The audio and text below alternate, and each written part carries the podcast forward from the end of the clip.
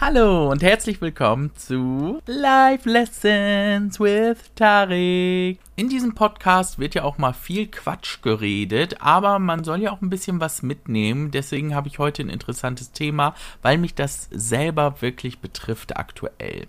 Naja, aktuell vielleicht nicht mehr, ich habe es zum Gröbsten überstanden, aber ich möchte auf was Bestimmtes hinaus. Wie ja viele von euch wissen, bin ich ja sehr viel bei TikTok unterwegs und lade auch regelmäßig Content hoch und habe sehr viele Lives gemacht. Früher fast täglich und dann habe ich ja angefangen, dreimal die Woche live zu streamen. Das habe ich jetzt schon seit einigen Wochen nicht mehr gemacht, weil ich mich einfach ausgebrannt fühlte. Jetzt habe ich das Ganze immer so ein bisschen auf die Arbeit geschoben, weil bei der Arbeit aktuell auch sehr viel los ist. Und da habe ich einfach gedacht, okay, wenn du dann nach Hause kommst, dann bist du auch fertig mit der Welt und dann hast keinen Bock mehr, noch den ganzen Abend zu reden. Also der Tag an sich war einfach exhausting. Leider hielt dieser Zustand einige Wochen an und es wurde auch nicht besser. Also ich fühlte mich häufig ausgelaugt, ich habe sehr viel geschlafen und ich brauchte sehr viel Zeit auch für mich. Und wie das immer so im Leben ist, man zieht das ja so durch, schlurt das so mit und dann denkt man, ja, das wird schon wieder besser und kümmert sich gar nicht darum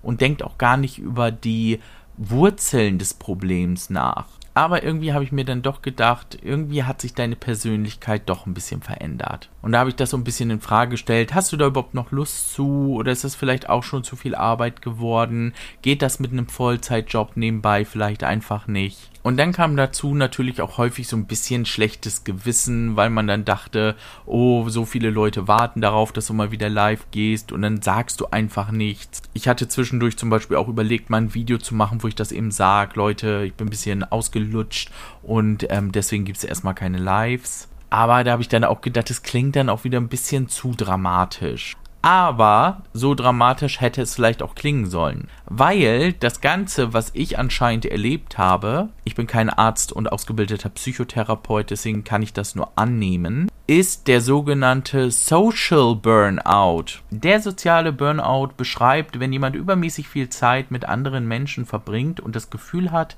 eine Pause von der Außenwelt zu brauchen. Symptome davon sind Müdigkeit, Kraftlosigkeit, fehlende Motivation und einfach dieses Ausgelaugtsein. Und als ich das im Internet gelesen habe, habe ich wirklich gedacht, ja, das passt. Die Symptome, die hatte ich, genau dieses Gefühl. Und es stand eben auch noch explizit dabei, dass das auch eher introvertierte Menschen häufiger trifft. Ja, ich weiß, es ist manchmal ein bisschen nicht zu glauben, aber ich bin wirklich eher introvertiert als extrovertiert. Also so vor der Kamera und vom Mikro fällt mir das nicht schwer, mich irgendwie extrovertiert auszuleben. Und auch nicht bei Menschen, die ich gut kenne. Da bin ich dann auch so der Typ, redet wie ein Wasserfall. Aber wenn ich Menschen nicht kenne, dann bin ich eher schüchtern und zurückhaltend und bin auch nicht so die Person, die sich dann gleich in den Vordergrund spielen kann. Und das hat sich bei mir auch schon immer daran geäußert, dass ich zum Beispiel gerne auch unter Leuten bin, aber auch sehr, sehr, sehr viel Zeit brauche für mich selbst. Schon allein, um eben diese sozialen Akkus aufzuladen. Also ich merke das wirklich auch so bei Feiern.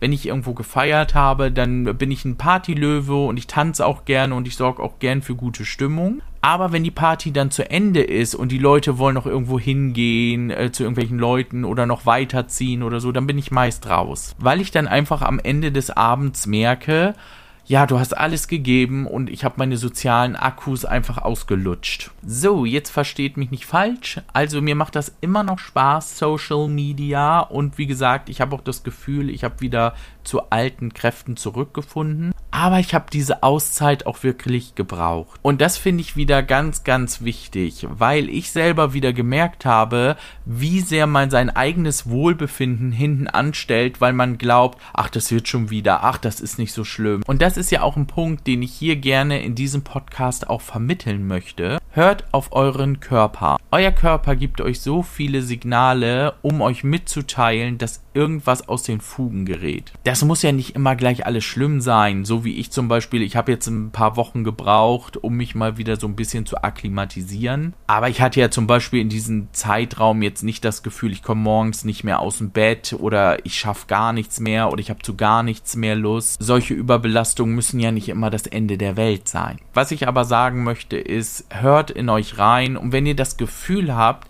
ihr habt einfach zu viel Kontakt mit Menschen gehabt und jetzt braucht ihr mal Zeit für euch, dann ist das nicht schlimm. Schlimm ist es immer eher etwas zu tun, was man gar nicht tun möchte. Deswegen wird es nächsten Sonntag auch keine neue Folge dieses Podcasts geben, weil ich über das Wochenende nämlich wegfahre und auch erst Sonntagabend wieder zurückkomme. Ich habe auf der Arbeit aktuell immer noch viel zu tun und ich möchte in die vier Tage, die ich diese Woche nur habe, nicht noch so eine Podcast-Folge reinquetschen, weil ich für so eine Viertelstunde Folge schon teilweise eine Stunde bis anderthalb brauche. Dafür kommt dann aber in der Nacht vom 30. auf den 31. Oktober eine Special-Folge und zwar eine Special Halloween-Folge. Ich war am Überlegen, ich suche mir mal so die Tage ein paar gruselige Geschichten raus, die ich euch dann zum Besten geben werde. Übrigens, die Idee kam von meiner Schwester. Nicht, dass es sich hier so anhört, als käme die Idee von mir, aber ich fand die Idee super. Und ich habe schon überlegt, bei dem ganzen Wust an Geschichten, Horrorgeschichten oder gruseligen Geschichten, die es so gibt, könnte das auch vielleicht mal eine Folge werden, die ein bisschen länger wird. Oder ich mache einen Zweiteiler draus, aber veröffentliche dann beide Folgen dann auch. Da habe ich nämlich irgendwie richtig Bock drauf. Ich weiß nicht, wie euch das geht, aber ich liebe es, mich zu gruseln. Und deswegen bin ich immer so ein bisschen enttäuscht, wenn neue Horrorfilme oder Horrorserien rauskommen und dann sind die nachher gar nicht so gruselig. Gut, wenn man mit den ganzen Slashern aufgewachsen ist, ist man vielleicht auch einfach nur noch abgestumpft. Gefühlt habe ich ja auch schon irgendwie alles gesehen, was es so an Brutalitäten und Gruseligkeiten gibt in dieser Welt. Mal sehen. Also, wenn jemand irgendwas Geiles hat, einen coolen Horrorfilm, eine coole Horrorserie, schreibt mir gerne bei Instagram. Ich freue mich immer über Input und würde mich gerne mal wieder richtig gruseln. Ihr dürft mir natürlich auch gerne Geschichten schicken, Horrorgeschichten, die ich dann in meine Podcast-Folge mit einbauen würde. Ich weiß jetzt gerade gar nicht, habe ich die Geschichte vom Mörderschrank schon mal erzählt? Also erzählt habe ich die schon sechs Milliarden Mal in meinem Leben, weil die mich persönlich betroffen hat. Aber ich weiß nicht, ob ich die im Podcast schon mal erwähnt habe. Vielleicht kann mir ja mal jemand schreiben, ob er die Geschichte schon kennt vom Mörderschrank. Naja, egal, ob ich die schon mal erzählt habe, vielleicht baue ich die so oder so ein, weil die ist schon echt gut. Freut euch drauf. Also für die, die Grusel mögen, ne, ich werde natürlich eine Triggerwarnung geben am Anfang der Folge. Nicht, dass irgendjemand dabei ist, der sowas überhaupt nicht hören mag und sich dann die ganze Podcast-Folge anhört und dann nie wieder schlafen kann. Wo wir bei nie wieder schlafen wären, bei diesem russischen Experiment, wo sie auch mal den Leuten irgendwie ein paar Tage oder Wochen lang den Schlaf entzogen. Aber das ist eine andere Geschichte. Wenn, dann will ich das in dem nächsten Podcast erklären cool, wie ich das eben ein bisschen angeteasert habe, ne?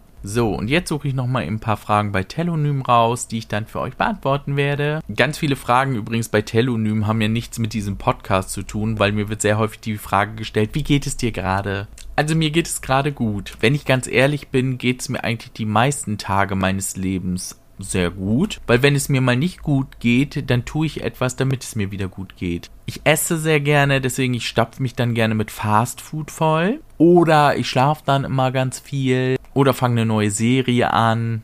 Zum Beispiel mag ich es total gerne, mich in die Badewanne zu legen und mir dabei bei Netflix irgendeine Folge von irgendeiner Serie anzugucken. Dann liege ich auch schon mal eine Stunde in der Wanne und weiche total auf. Ich weiß, das ist nicht gut für die Haut, aber das gibt mir so richtig diesen, diesen Seelenkomfort, das könnt ihr euch gar nicht vorstellen. Ich habe das auch schon mal versucht zu verbinden mit irgendwie mit was zu knabbern oder Schokolade oder so, aber das ist in der Badewanne voll scheiße. Das hat irgendwie nie geklappt und dann hast die Hände nachher so schmierig. Nee, das war irgendwie blöd. Falls da jemand eine Idee hat, wie man das in der Badewanne besser machen kann, dann kann er mir den Tipp ja gerne mal schreiben. So nun aber wirklich zu Telonym hier.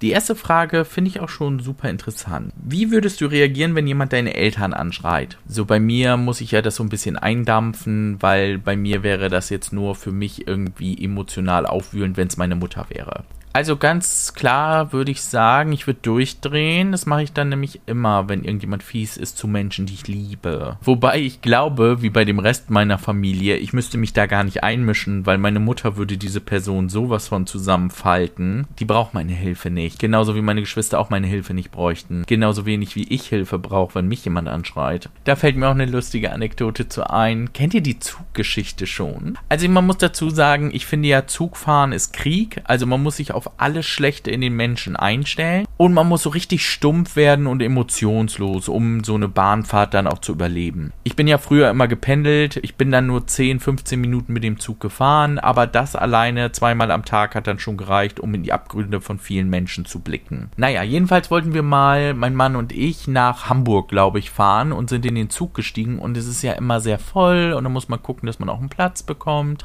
Und dann war da so eine junge Frau, die hatte sich in so einem Vierer schon sowas von ausgebreitet. Ich gehe davon aus, sie war Studentin, sie hatte dann nämlich überall Hefte liegen und ihren Laptop und dann hatte sie tausend Taschen, die überall lagen, keine Ahnung. Naja, wie eingestiegen, es war auch sehr viel los und dann habe ich gesagt zu meinem Mann, lass uns mal hier dazusetzen. Eben aus dem Grund heraus, du hast wenig Zeit, einen Platz zu finden. Wenn du zögerst, ist nachher jemand schneller als du. Ich hätte die Dame ja wohl noch gefragt, schon alleine aus dem Grund, weil da ja alles voll lag, ob sie die Sachen beiseite räumen könnte. Da flippt die aus, Leute, ihr glaubt es nicht, und schreit uns an, äh, hätten sie das gleich gesagt, dann wäre ich gleich aufgestanden. Ja, ich räume hier alles zusammen, setzen sich mal hier hin, man hätte auch fragen können. Und eigentlich ist in der Situation so mein Mann die Person, die dann durchdreht, aber in dem Moment war ich's. Und ich dann nur so, äh, was stimmt mit dir nicht? Ist das hier dein Zug? Steht da dein Name draußen dran und so, dass man hier alleine als eine Person Vierersitz belämmern muss? Ja, sie kramte ja dann auch alle ihre Sachen zusammen und war die ganze Zeit weiter am Rumpöbeln. Ich weiß gar nicht mehr genau, was sie gesagt hat. Jedenfalls sagte sie dann nur so,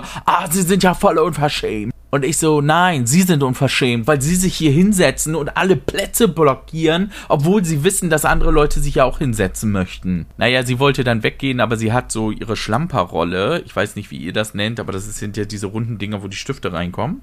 Und dann nimmt mein Mann diese hoch und sagt zu ihr, sie müssen ihr Gelumpe aber auch mitnehmen. Ja, und dann hat sie noch irgendwas Unflätiges gesagt und habe ich ihr hinterher geschrien, ich hoffe, dass sie gleich zwischen zwei Fetten landen, die die ganze Fahrt neben ihnen sitzen.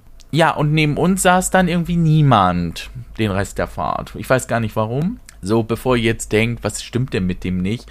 Der ist ja irgendwie emotional so unausgeglichen. Ich kann das nicht haben, wenn Leute ein aus dem Nichts heraus so anblöken. Ich finde immer, wenn ich mit jemandem ein Gespräch anfange, dann muss ich das immer auf so einer neutralen Basis anfangen. Und nicht hier irgendwie gleich so außer Haut fahren. Das habe ich nicht so ganz verstanden, was sie da von mir wollte. Und ich mag das überhaupt nicht, angeschrien zu werden dann brennen Bier in die Synapsen durch. Also um zur Frage zurückzukommen, ja, wenn man jemand meine Mutter anschreit, nee, brauche ich nichts machen, genauso wie sie nichts machen müsste, wenn mich jemand anschreit. Wie ich ja gerade in dieser etwas leicht psychotischen Story erläutert habe.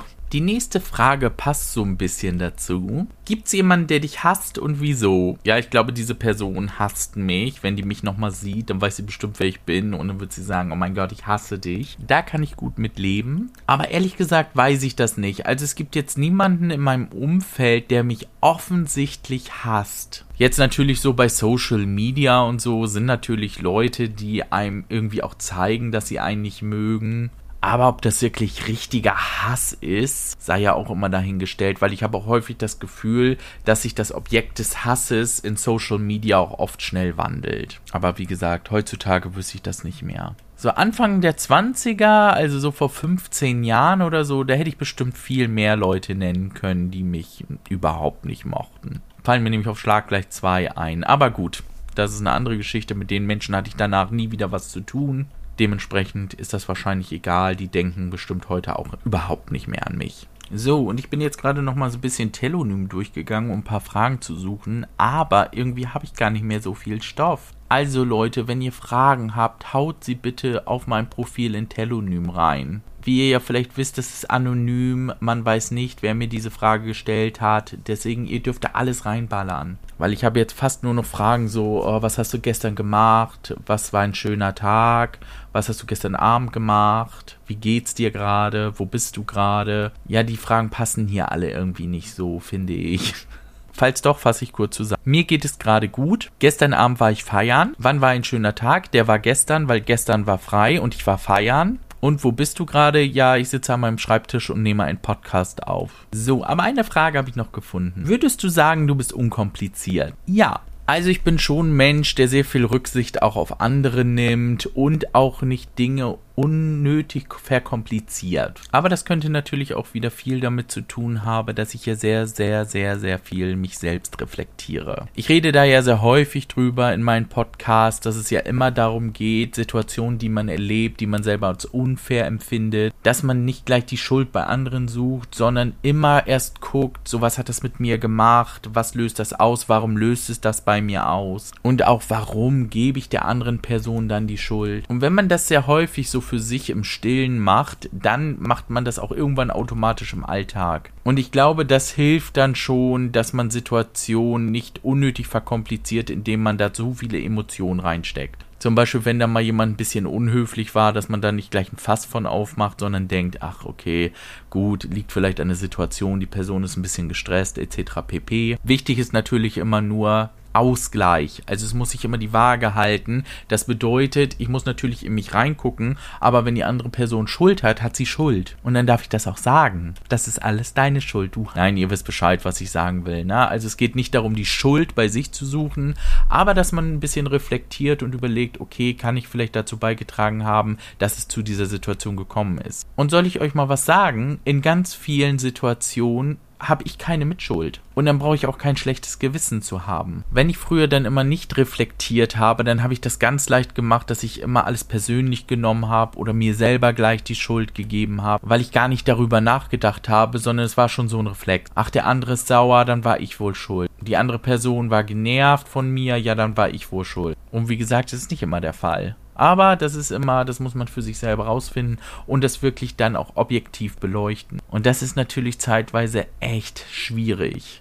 Aber umso häufiger man das macht, desto leichter fällt einem das. Und ich finde, wenn man merkt, dass man sich selber besser versteht, kann man auch die anderen verstehen. Wenn ich weiß, was mich nervt, was mich sauer macht und warum ich in bestimmten Situationen so und so reagiere, hilft mir das zu verstehen, dass andere in Situationen auch bestimmte Reaktionsmuster haben, an denen nicht ich schuld bin, an denen auch nicht die Person schuld sein, sondern die sind einfach da. Ja, das war doch ein schönes Schlusswort. Dementsprechend werde ich jetzt auch zum Ende kommen. Wenn ihr Fragen habt, wie gesagt, schreibt sie mir gerne per Instagram oder auch gerne bei Telonym. Bei Telonym heiße ich übrigens auch Tarikal so wie bei den anderen Social Media. Und ich freue mich immer wieder darauf, darüber philosophieren zu können. Also bis zum nächsten Mal. Wir hören uns.